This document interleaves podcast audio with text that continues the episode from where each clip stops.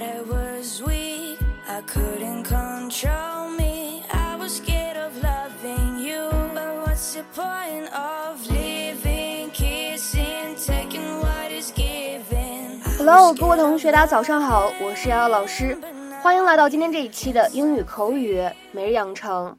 在今天这期节目当中呢，我们来听这样的一段对话，它呢来自于《摩登家庭》的第二季第二十一集。So can we please eat? Let's eat. Hear, hear. So can we please eat? Hear, hear. 所以咱们现在可以吃饭了吗？完全赞同，或者说完全赞成。So can we please eat? Hear, hear. So can we please eat? Hear, hear. So can we please eat? Hear, hear. 这段英文台词当中呢，没有特别特殊的发音技巧，所以各位同学呢，只需要注意把每个单词读准确就可以了。 How was your day with my dad? Awkward, actually. He um he cried a little. My dad?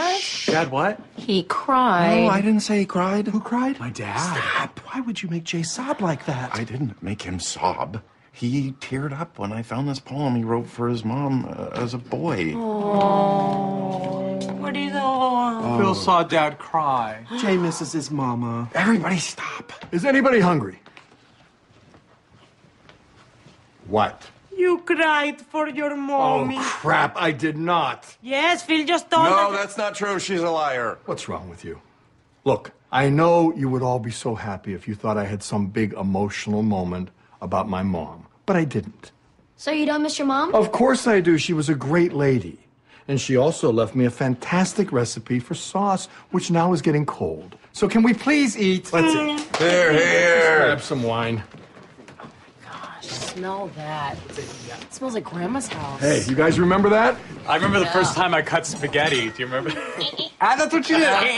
yeah, no, you can't cut spaghetti. She taught me to twirl. Oh, so she's the one. Yeah, she was tough. I remember I had this little league coach, and one time after a game, he was laying into me about something I don't remember. But mom comes charging out of the stand. She goes right up to the guy. I mean, face to face, nose to nose, and she says to him, "Let me tell you something. Nobody, and I mean nobody, yells at my little." Oh my god, it's happening again. It's okay, Jake, let it out. Let it out. You only get one, mom. I'm sorry, Mom. Me too. Bottle of red, bottle of what? 下面呢，在节目当中，我们来讲解一下这样的一个简短的表达，叫做 “hear hear”。它呢，用来表示赞成、赞赏或者同意这样的意味。It is used to express approval。接下来呢，我们提示一下各位同学，这样的一个短语 “hear hear”，它的用词以及使用的场合呢，都比较的正式，经常会在一些政治辩论、公共会议等场合会有人使用。During political debates and public meetings. People sometimes say "here, here" to express their agreement with what the speaker is saying. 那下面的话呢，我们来看两个例句。